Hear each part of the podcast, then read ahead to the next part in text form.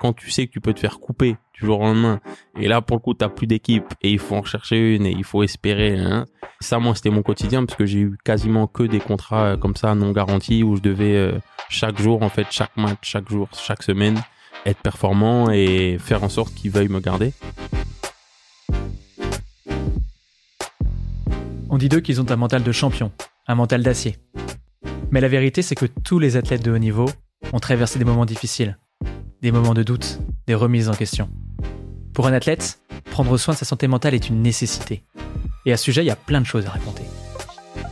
Je suis Guillaume Degvive, cofondateur de Mocha.care, et vous écoutez Les Secrets du Mental. Dans ce podcast, vous allez entendre des sportifs de haut niveau qui nous partagent leurs mauvaises passes, leurs passages à vide, ces moments dont on ne parle généralement pas. Vous allez aussi découvrir comment ils prennent soin de leur mental au quotidien. C'est souvent dans des univers assez éloignés du nôtre que l'on arrive à trouver notre inspiration. Alors je vous propose qu'ensemble, on prenne notre dose de motivation pour nous aussi prendre en main notre santé mentale. Bonne écoute.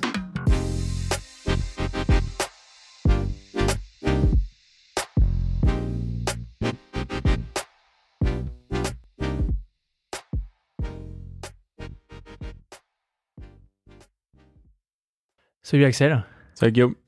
Écoute, je suis ravi d'enregistrer ce nouvel épisode avec toi. Euh, T'es le premier basketteur qu'on reçoit sur ce podcast, donc merci de nous faire cet honneur. Non, merci à vous. et, et, on a en plus la chance que tu sois un des six joueurs français titrés en NBA. C'était en 2021, c'était avec les Milwaukee, euh, les Bucks de Milwaukee. Et la NBA a justement été le terreau euh, ces dernières années de beaucoup de prises de parole sur la santé mentale, beaucoup de joueurs qui, bah, qui ont voulu s'exprimer et, et, un peu avec ce message qui est, qui est devenu assez, on va dire, euh, célèbre, It's okay not to be okay. Et donc on est vraiment ravis, tu vois, d'avoir ton regard de l'intérieur de ce qui s'est passé euh, mm -hmm. côté NBA, que tu puisses un peu nous expliquer les, les différences de perception autour de la santé mentale entre les États-Unis et la France. Euh, que tu puisses également nous partager tes conseils à toi sur comment est-ce que tu as pris soin de ta santé mentale. Et en plus, et c'est dans ce cadre-là qu'on s'est euh, qu'on s'est rencontrés. Tu, tu évolues maintenant dans le monde de l'entrepreneuriat. Mhm. Euh, donc je voudrais aussi qu'on revienne là-dessus. Mais avant tout ça, est-ce que tu pourrais commencer par te présenter? Pas de souci. Euh, donc Axel Toupane, je suis joueur professionnel de basket depuis maintenant 12 ans déjà. Ça passe super vite. Et euh, comme tu le disais, maintenant euh, j'ai un pied dans l'entrepreneuriat en étant investisseur. Et j'ai monté aussi un, projet pour pour des jeunes filles un projet de empowerment à travers l'entrepreneuriat et le sport. Donc ça allie un peu les deux. Voilà. Trop bien. Et est-ce que tu peux nous dire pourquoi tu as accepté de parler de santé mentale aujourd'hui? Euh, pourquoi? Bah parce que c'est un sujet qui euh, qui est super intéressant je trouve euh, dont on a commencé à parler il y a maintenant quelques années. Pendant pendant longtemps c'était un, sujet tabou. Donc non c'est quelque chose qui est comme je disais intéressant et, et qui est de plus en plus euh, dont on parle de plus en plus et qui peut vraiment dans le futur être un un axe de progression pour, pour tout le monde. Alors toi, du coup, tu as, débuté le basket à ton plus jeune âge, je crois 4 ans, -hmm. avec ton père qui est un ancien joueur de basket, de basket et aujourd'hui entraîneur de l'équipe de France féminine de, de basket. C'est ça. Euh, quel a été tu vois, le, le, rôle de ton père dans ta construction, ou dans l'envie de devenir un joueur de basket? Est-ce que c'est lui qui a fixé un niveau d'exigence extrêmement élevé? Comment ça s'est passé? Ouais. Euh, bah déjà bonjour à lui. Salut papa. Euh, non, il a eu un rôle super super important, euh, mais justement très différent de ce que tu viens de dire. Euh, c'est-à-dire que lui, il a d'abord euh, voulu me construire en tant qu'homme, euh, le basket jusqu'à ce que j'ai 16-17 ans et que ça commence un peu à devenir sérieux. avant ça, il en avait rien à faire. le plus ouais. important, c'était comment je me comportais, comment j'étais à l'école. Euh, mon attitude ça c'était ça c'était super important euh, mais c'était pas le parent qui me mettait la pression qui m'emmenait m'entraîner tout le temps euh, qui était derrière mon dos par rapport à ça tout le temps tout l'inverse c'était vraiment plus ouais mon, mon attitude comment je me développais en tant qu'homme c'était vraiment là-dessus qui, qui mettait l'accent et, et au final je pense que c'est ça m'a ça m'a beaucoup servi parce que quand je suis arrivé à justement à 16-17 ans, c'est là où il a commencé à avoir un œil un peu plus euh, euh, basket. Euh, et du coup, écoute, c'est plutôt bien, c'est plutôt bien passé. Donc, euh, mais ouais, lui, il a toujours voulu refuser d'être, tu vois, le parent qui venait au match, qui criait, qui, euh, Ouais. Tu sais, ses parents dans les tribunes qui, qui se comportent comme ça. Lui, c'était, c'était l'inverse. Euh, donc, c'était plus euh, l'homme avant le basketteur. Ouais, donc finalement, ce, le fait que tu sois devenu un champion de basket, c'est un vrai choix. C'est pas quelque chose qu'on dont Ouais, hérité ou, ouais, ou qu'on t'a Après, j'ai eu aussi. fortement poussé à faire quoi. Non, personne m'a fortement poussé. Justement, il voulait vraiment voir si je j'aimais ça, et c'est ce que je voulais faire, parce que bah, on va en parler plus tard, mais être sportif de haut niveau, c'est très très dur. Et tu vois, si t'as pas cette, euh, cette cet amour du jeu et cette envie, franchement, c'est c'est c'est c'est quasiment impossible. Euh, et lui, il le savait très bien, donc il voulait justement tester et voir vraiment si c'est quelque chose que je voulais vraiment et pas quelque chose euh, qu'on me forçait à faire euh, ou que je faisais parce que lui il l'a fait avant. Donc euh, donc voilà, c'était un Et, alors du coup, qu'est-ce qui toi t'a donné envie, tu vois, de devenir champion Mhm. Du coup, j'ai l'impression que grâce à lui, tu savais un petit peu ce qui l'envers du décor. Ouais, ouais. Et tu savais à quoi t'allais t'en tenir. Qu'est-ce qui t'a, même si tu connaissais un petit peu l'aspect négatif, qu'est-ce qui t'a donné envie de, de te dépasser et de d'aller là-dedans? Bah, ce que je disais au début, c'est vraiment cet amour du jeu. Euh, tu vois, tu, tu tombes amoureux un peu du, du, du, du sport et tout ce qui va avec. Euh, après, moi, le voir aussi, tu sais, j'avais la chance de pouvoir aller aux entraînements. Euh, je côtoyais, enfin, je voyais des joueurs professionnels euh, s'entraîner, jouer, euh, euh, aller en séance vidéo. Enfin, j'étais très souvent euh, autour de ça. Euh, et ça a contribué à me faire encore plus tomber amoureux. Et après, moi, un des déclics, c'est euh, quand j'avais 8 ans, euh, les finales NBA euh, 2000-2001, Lakers Indiana. Et c'est là où je découvre Kobe Bryant et c'est là où je me dis ah ouais c'est il y a que ça que je veux faire en fait c'est c'est même plus une question ou une interrogation c'est C'était devenu un peu ton idole, du coup ouais exactement exactement c'est devenu mon idole et je voulais faire je voulais faire que ça je voulais faire que ça. Euh, Génial. Et, et alors, en effet, ben, tu l'as dit, c'est c'est extrêmement dur euh, d'être athlète de haut niveau. Je pense que c'est particulièrement dur d'intégrer la NBA. Mhm. Euh, Toi-même, tu as dû t'y reprendre à plusieurs reprises. Et à chaque fois, en fait, dans le process pour intégrer la NBA, on est scruté pendant des semaines et des semaines. Je me faisais la réflexion que c'est un peu comme si une personne postulait dans une entreprise Mhm. et que le futur recruteur, que le recruteur se mettait à côté du candidat, juste derrière lui, l'observait travailler sur son ordinateur pendant plusieurs semaines Mhm. et épier un peu chaque euh, le moindre fait et geste. Ouais. Et la question que je voulais te poser, c'est comment est-ce que toi, tu as vécu cette pression, tu vois, d'être observé non-stop? Euh, bah, franchement, même ça va même au-delà de ça. Et c'est vraiment des enquêtes qu'ils font en fait. Ils demandent à euh, tous les coachs euh, que tu as eu euh, comment il est, comment il se comporte, qu'est-ce qu'il mange. Et enfin, c'est super précis. Est-ce qu'il a déjà eu telle ou telle réaction? S'il était dans telle situation, comment il réagirait? Enfin, le processus de draft dont tu parles. Donc, pour les auditeurs qui connaissent un peu moins, la draft, c'est tous les ans. Il y a les 60 meilleurs jeunes du monde qui ont entre 18 et 22 ans euh, qui se font choisir en fait par des équipes NBA dans un système de, de loterie. Euh, et donc c'est c'est une c'est un moment super important pour tout jeune qui rêve d'aller en NBA. Et justement dans ce processus, encore plus pour nous joueurs européens, parce que du coup, euh, ce qu'on appelle les scouts NBA se déplacent, euh, les managers NBA, les general managers NBA se déplacent, ils viennent en Europe. Euh, comme tu dis, ils nous regardent, ils nous observent, ils posent des questions à tout le monde, ils peuvent contacter ton ancienne école.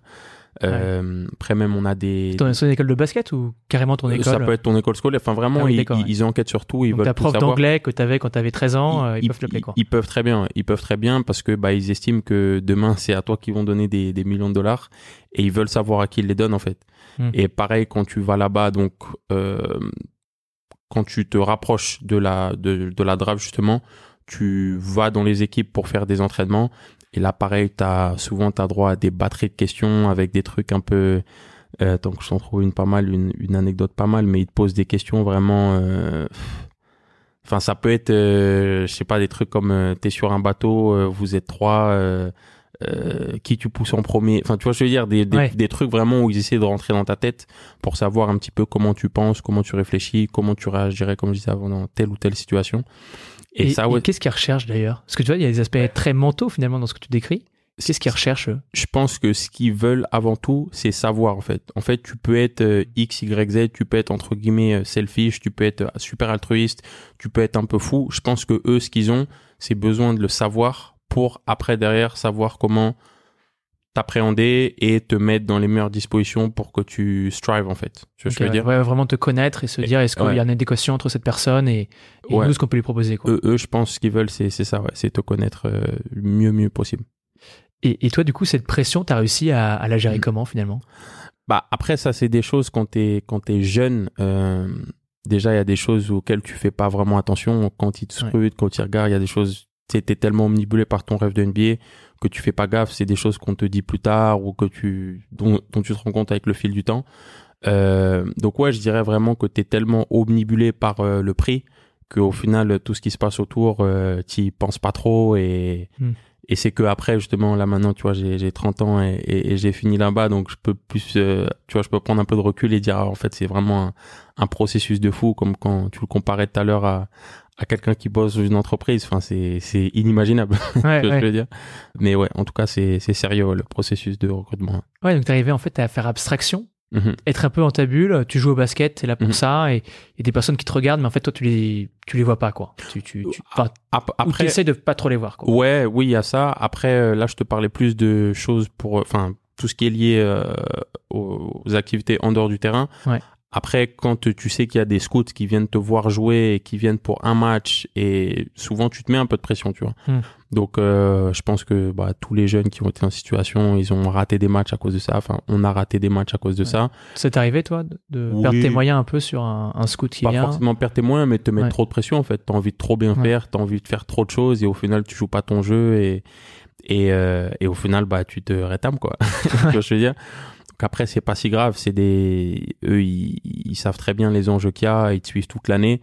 Mais pour nous Européens, quand ils se déplacent, euh, tu vois ça fait un peu quelque chose. On se dit ah ouais ils viennent des États-Unis pour nous voir ou ils se déplacent de je sais pas où pour nous voir. Donc c'est des situations qui peuvent arriver, tu vois. Après euh, après c'est pareil, tu dis en fait euh, est-ce que je vais entre guillemets foirer mon opportunité juste parce que moi je me mets de la pression à moi-même alors qu'en fait j'ai juste à faire ce que je sais faire? Hmm. Bah enfin moi en tout cas c'est justement un peu relativisé comme ça qui m'aide à à ne pas me mettre ou avoir de pression. Et là, in fine, t'as réussi à intégrer la NBA. Mhm. Euh, t'as mis plus de 5 ans, mais t'as jamais lâché ton rêve. Mhm. T'es- T'es allé, au bout. Comment est-ce que tu vois, t'as as vécu cette période? Comment est-ce que t'as réussi à garder ta motivation? Et te dire, ben, tu vois, on t'a dit non une fois, on t'a dit non deux fois, toi t'as continué, t'as dit, ben non, je veux y aller, je veux y aller. T'as réussi. Mhm. Qu'est-ce qui, comment t'as réussi à maintenir la petite flamme, tu vois? Bah, c'est ce que je te dis, c'est, j'en reviens à ce que je disais avant, c'est Ouais. vraiment l'amour du petit gars, du petit garçon qui a vu Kobe Bryant et la NBA et qui s'est dit je veux y aller en fait. Et ça, tu vois, c'est, ça c'est toujours resté et c'était l'essence même de justement mon, mon projet NBA. Et en plus, moi, c'est marrant parce que je suis vraiment, j'y suis arrivé mais par la petite porte. Donc, ce processus de draft, en fait, moi, j'ai pas été drafté. Ouais. Donc, on peut dire que je l'ai raté. Et c'est l'année d'après, en fait, où euh, je suis même passé par là, ce qu'on appelle la G League maintenant, c'est la Mm. ligue de développement. Euh, c'est une ligue qui a pas forcément, qui avait pas forcément bonne presse en, en Europe pendant très très longtemps, qui maintenant est super développée et, et, et reconnue, mais à l'époque ça l'était pas. Et, euh, et souvent quand on dit G League, c'est un peu c'est les tranchées quoi, tu vois. Donc c'est la ligue de développement de l'NBA. Il y a pas d'argent. Euh, tu joues euh, trois quatre fois par semaine, tu te déplaces en bus. Enfin, c'est- c'est pas le rêve américain et c'est pas la NBA, Ouais. tu vois. C'est Ouais, vraiment. t'étais t'étais pas Kobe Bryant, quoi. Et non, non, j'étais pas loin de là, ouais. Euh, nous, on dit souvent c'est les, c'est les trenches, parce que c'est vraiment les, les tranchées. Et, euh, et moi, j'ai réussi justement à aller en NBA en passant par là. Donc ça, ça rend un petit peu le parcours encore plus beau. Et, et, et ça, en tout cas, c'est quelque chose qui me rend, qui me rend très fier. Ça, c'est clair. Trop bien. Et, et en NBA, il y a quelque chose d'assez euh, surprenant. C'est que dans ces clubs, donc ces franchises, Mhm. ils ont le droit d'échanger les joueurs d'un jour à l'autre. Mhm. C'est-à-dire que, euh, je sais pas, contrairement au foot où il faut l'accord du joueur pour être transféré, là, euh, je sais pas, euh, Chicago peut décider de donner un joueur, d'échanger un joueur avec Détroit du jour au lendemain. Les joueurs n'ont pas leur mot à dire Mhm. et ça peut être du jour au lendemain, Ouais. littéralement. Alors Ouais. que ça fait 15 ans que tu joues avec, euh, avec Chicago. Quoi. Ouais. Ça met une, euh, une incertitude permanente. Mhm. Comment est-ce que toi tu te construis, tu vois, avec cette incertitude de ben, je peux changer du jour au lendemain? Bah, il y a ce que tu as dit, le fait que tu peux te faire transférer du jour au lendemain, mais il y a encore pire. Ce qui a été mon cas, c'est que, tu, donc moi je t'ai dit, je suis passé par la G League, donc je suis vraiment arrivé par la petite porte. Quand tu arrives par la petite porte, tu as ce qu'on appelle des contrats non garantis. Ça veut Ouais. dire que là, non seulement, enfin là, c'est même pas tu peux te faire transférer du jour au lendemain, c'est tu peux te faire couper du jour au lendemain en fait. Ouais. Et ça, Une épée de Damoclès un peu permanente, quoi. Ouais, et ça c'est encore pire que de faire transférer parce que quand Ouais. t'es transféré, en gros, tu gardes ton contrat, tu c'est juste tu changes de club, donc c'est clair que tu vois les joueurs qui ont des familles qui sont là depuis un moment, c'est c'est dérangeant, tu vois, c'est pas cool, c'est jamais Mm. cool. Mais quand tu sais que tu peux te faire couper du jour au lendemain, et là pour le coup t'as plus d'équipe et il faut en rechercher une et il faut espérer, hein, ça ça c'est encore pire. Ouais. Et ça moi c'était mon quotidien parce que j'ai eu quasiment que des contrats euh, comme ça non garantis où je devais euh, chaque jour en fait chaque match, chaque jour, chaque semaine euh, être performant et faire en sorte qu'ils veuillent me garder. Et, euh, et ça, franchement, bah, en vrai, c'est un, c'est un peu un lifestyle, en fait. C'est tous les jours, tu te lèves et tu dis, il faut que tu ailles chercher son truc, parce que si tu, si tu vas pas, en gros, ils vont en prendre un autre à ta place. Ouais. Et ouais, ça, franchement, il y a, t'as pas vraiment le temps de cogiter, en fait. Euh, après, un des bons côtés à ça, c'est que tu progresses beaucoup plus dans le sens où tous les jours, tu es à fond, en fait. Euh, tu sais, t'as pas ce confort, justement, euh, euh, de dire que tu peux arriver à la salle et être un peu plus tranquille ou aller en match et être un peu plus tranquille.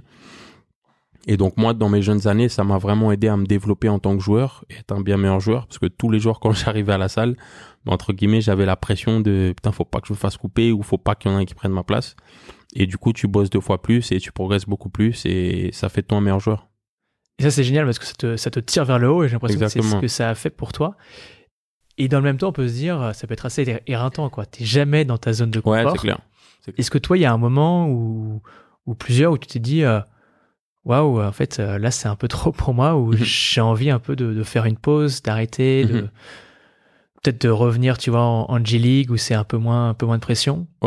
Bah, c- c- euh, plus ou moins, oui. En fait, euh, donc j'ai fait deux ans comme ça, un peu euh, avec des contrats non garantis où je savais pas de quoi demain allait fait. Ouais. Et après, au bout de deux ans, euh, j'ai décidé de rentrer en Europe, euh, donc aller jouer en Euroleague, qui est la deuxième meilleure ligue du monde, Mm. donc qui est beaucoup mieux que la G League, euh, où tu as justement beaucoup plus de confort parce que tu as des bons salaires et tu joues dans des grands clubs européens. Euh, et ça, c'était un choix. C'est pas que j'étais fatigué en fait ou que j'avais trop de pression. C'est juste que je pensais que c'était l'étape d'après en fait. C'est moi mon rêve, c'était de jouer en NBA. À la base, c'était pas du tout prévu que j'y aille. J'ai réussi à y aller par la petite porte. J'ai réussi à me faire un, un, un petit nom. Et je pensais qu'en en revenant en Europe et en jouant justement en Euroleague, je pourrais retourner derrière en NBA avec un statut différent. Donc c'était plus un, so- un choix stratégique, Ouais. mais c'est un choix que j'ai fait à un moment donné, ouais, de, de rentrer en Europe, d'avoir un peu plus de, de stabilité pour, euh, pareil, toujours dans cette optique de continuer à se développer et d'être un meilleur joueur. Et en 2021, tu as, remporté le championnat Mhm. euh, de la NBA. Je pense que c'est le plus beau titre au basket qui soit. C'est, j'imagine, euh, c'est parti un peu de ton rêve d'enfance quand tu voulais devenir euh, Kobe Bryant. Tu les as remportés avec les Bucks de Milwaukee. Donc c'est un énorme accomplissement. Mhm. Et dans le même temps, tu as assez peu joué dans le championnat. Mhm. Tu as, eu assez peu de minutes de jeu. La question que je me posais, c'est quel goût a eu cette victoire pour toi? Bah écoute, c'est clairement des sentiments mitigés euh, parce que quand t'es joueur, c'est tu choisis jamais de pas jouer en fait. Si ça tenait qu'à toi en fait, tirer sur le terrain pour aider tes coéquipiers et, et tu jouerais, mais mais ça dépend pas de toi. Euh, euh, moi en fait rapidement comment je l'ai pris, c'est je me suis je l'ai plus pris en fait comme une récompense de tout le parcours que j'avais eu avant. Euh, justement cette résilience que j'ai eue de passer par la G League, de rentrer en Europe, de repartir en NBA une deuxième fois malgré les blessures et tout le monde pensait que j'étais fou. Donc je l'ai plus pris pour une comme une récompense en fait à ce niveau-là. Après sur le coup euh, sur le coup ouais enfin euh, c'est pas que tu dis que t'es pas champion mais c'est plus tu te dis en fait euh, bah, je vais pas partir euh, euh, courir dans la rue et dire à tout le monde ou dès que je rencontre quelqu'un ah je suis champion NBA je suis champion NBA tu vois donc jusqu'à Ouais. aujourd'hui euh, quand on me le dit bah en gros je l'accepte et c'est un fait mais euh, tu m'entendras pas courir à gauche à droite et appeler tout le monde en disant ah, je suis champion NBA regarde lui il est pas chaud enfin tu vois ce que je veux dire? Ouais. donc donc ouais sentiment mitigé mais quand même en étant en étant smart je me dis quand même que c'est un super accomplissement et que c'est une chance et que enfin j'essaie de garder que le positif en fait Trop bien. Et on parlait tout à l'heure de, de- de santé mentale un peu dans la NBA, qui a une perception qui a pas mal évolué. Mhm. Euh, Il y a notamment euh, DeRozan qui a parlé ouvertement de sa dépression, Mhm. qui a dit qu'il serait pas heureux euh, tant qu'il jouerait au basket. Mhm. Il y a euh, la superstar des Lakers, LeBron James, qui a appelé à s'entourer de personnes. Lui, il parle même de, de gardiens à qui on peut se confier, à qui on peut tout dire. Il a également conseillé de davantage exprimer ses émotions, davantage extérioriser parfois ce qu'on ressent. Donc euh, ça fait pas mal de bruit, tout ça. Toi, tu as vécu les choses de l'intérieur. Est-ce que tu peux nous en dire plus, je sais pas, sur peut-être euh, le rapport à la santé mentale qui a évolué ou tu penses que c'est finalement assez marginal? Non, non, je pense que ça a clairement évolué. Je pense que pendant des années, c'était quelque chose de tabou. Donc Ouais. on parlait pas. Euh, on était sport, sportif de haut niveau, pardon. Tu es, tu dois être fort mentalement et tu peux pas avoir de bonnes faiblesses et et, et c'est comme ça. Donc je pense qu'il y a deux choses. Je pense que LeBron James, je pense que ce dont il parle, c'est plus, on va dire, dans un souci de d'optimisation de la performance. Euh, je parlais aussi avec pas mal d'entrepreneurs, en fait, pour ton pour ton bien-être et pour ton pour être performant, en fait, c'est important de te confier, de libérer tes émotions euh, et de ouais de vider ton sac de temps en temps. Et après, tu as aussi, euh, bah, dans le cas de Desmar des Rosanne, euh, qui lui vraiment souffrait en fait et vraiment avait un, un mal-être et souffrait et ça, c'est le cas aussi de, de, certains. Et dans ce cas-là, bah pareil, c'est c'est bien t'entourer, c'est euh, faire des choses au quotidien qui te rendent heureux. Mais en tout cas, c'est, enfin, dans les deux cas de figure, c'est, je pense qu'aujourd'hui, à l'époque dans laquelle on est, en plus avec toute la tech, toutes les ressources, tout ce qu'on a autour de nous, bah c'est c'est c'est c'est nécessaire et il, il, faut se, se pencher dessus en fait que mm. ça soit en fait pour euh, soigner un, mal-être ou pour, euh, dans l'autre cas, essayer d'optimiser euh, tes performances et la mm. personne que tu es en fait. Et toi-même, tu es déjà allé voir un psy mhm. ou pas? Euh, Oui, moi, j'ai à l'époque, donc quand j'étais, quand j'ai commencé ma carrière, je travaillais avec un coach mental. Ouais. Et dernièrement, bah, comme je te disais, maintenant, maintenant que j'ai rencontré plein de plein d'entrepreneurs, c'est des sujets qui reviennent souvent sur la table. Et, et du coup, j'étais allé voir un, un, un, psy, pareil, pour essayer de creuser un peu et et parler, échanger, voir euh, ce qui était possible de faire. Euh, après, je pense que ce qui est important, c'est vraiment de trouver sa personne, parce mm. que ça reste quand même euh, quelque chose d'assez personnel.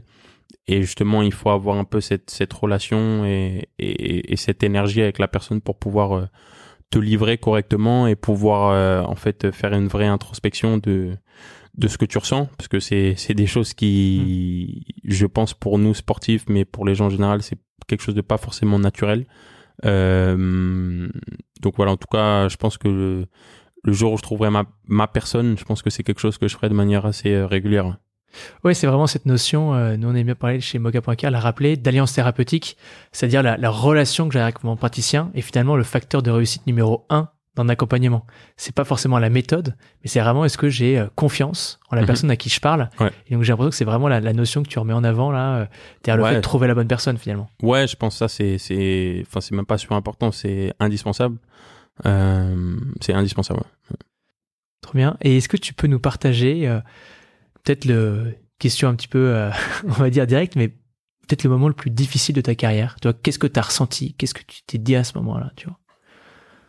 Euh, le moment le plus difficile de ma carrière, enfin, il y en a eu plusieurs. Euh, il y en a eu plusieurs. Euh, il y a eu quand je suis arrivé en G League. je suis arrivé en G League donc pour la première fois. L'été auparavant, en fait, j'avais une chance d'intégrer les Toronto Raptors dans la vraie équipe et je me suis blessé juste à la fin alors que je jouais mon, mon meilleur basket. Et c'est d'ailleurs un des premiers moments en fait où j'ai pris connaissance un petit peu de tout ce qui est santé mentale. Donc à l'époque, j'étais très proche de, enfin je suis toujours, mais de Bismarck Biombo, qui, qui est un joueur NBA. Et euh, quand je me suis blessé, en fait, lui m'a poussé à faire de la méditation pour récupérer plus vite. Et, euh, et il m'a dit en fait que plus j'allais être positif et plus j'allais bien me sentir et mieux j'allais cicatriser en fait. Ce qui, quand il pense, c'est vraiment vrai.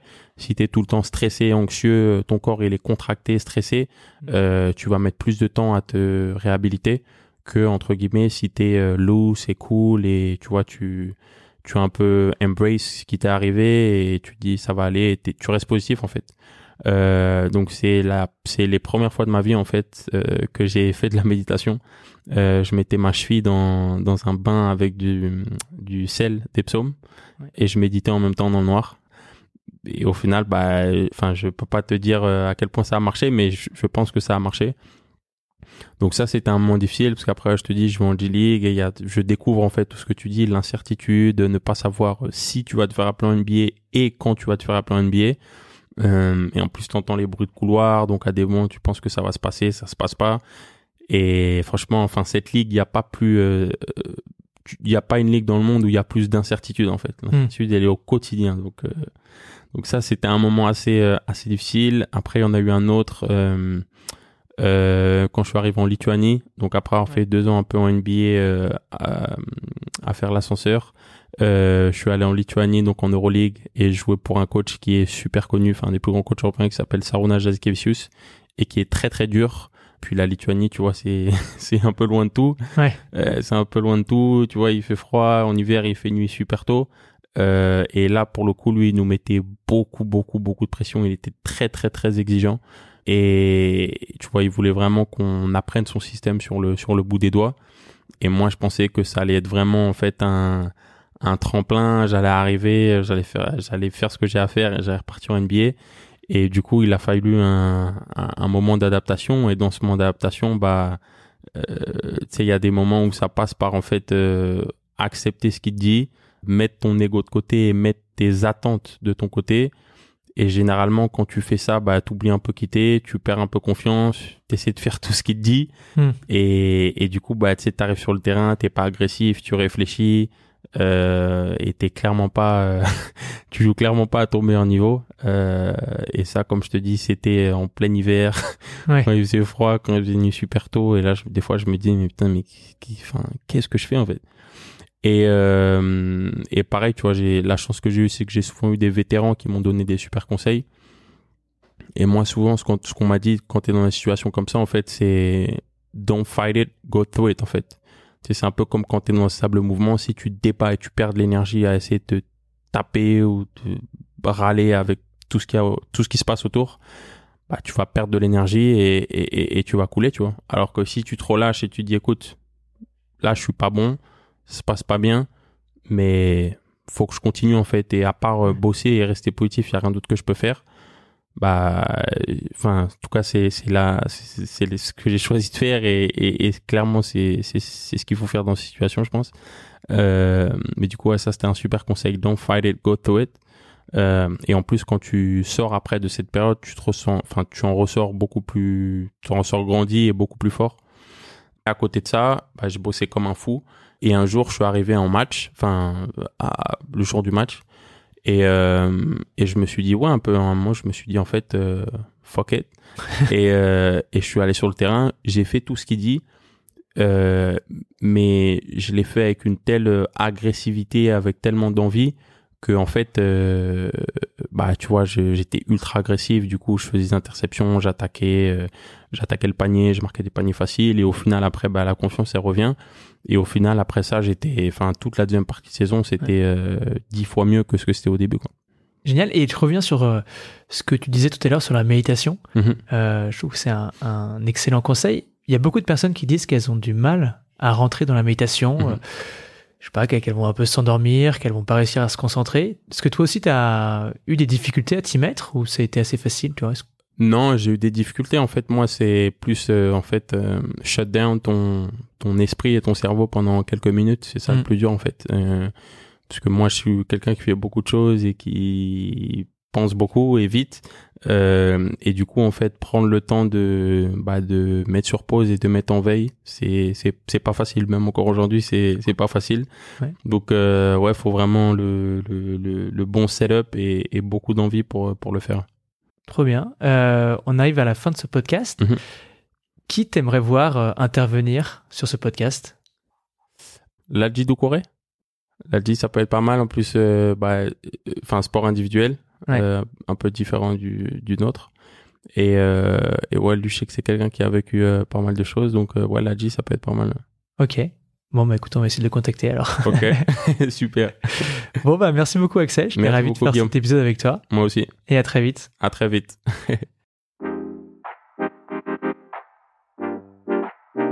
Merci d'avoir écouté cet épisode des Secrets du Mental. S'il vous a plu, abonnez-vous et partagez-le autour de vous. Encore mieux, vous pouvez aussi nous laisser 5 étoiles sur votre application d'écoute. Les Secrets du Mental est un podcast de Mocha.care, l'allié santé mentale des entreprises. Si vous voulez en savoir plus, rendez-vous sur mocha.care slash podcast. Mocha.care, m o k -A C A R E. On se retrouve dans deux semaines pour un nouvel épisode. Prenez soin de vous et pour de vrai. Ciao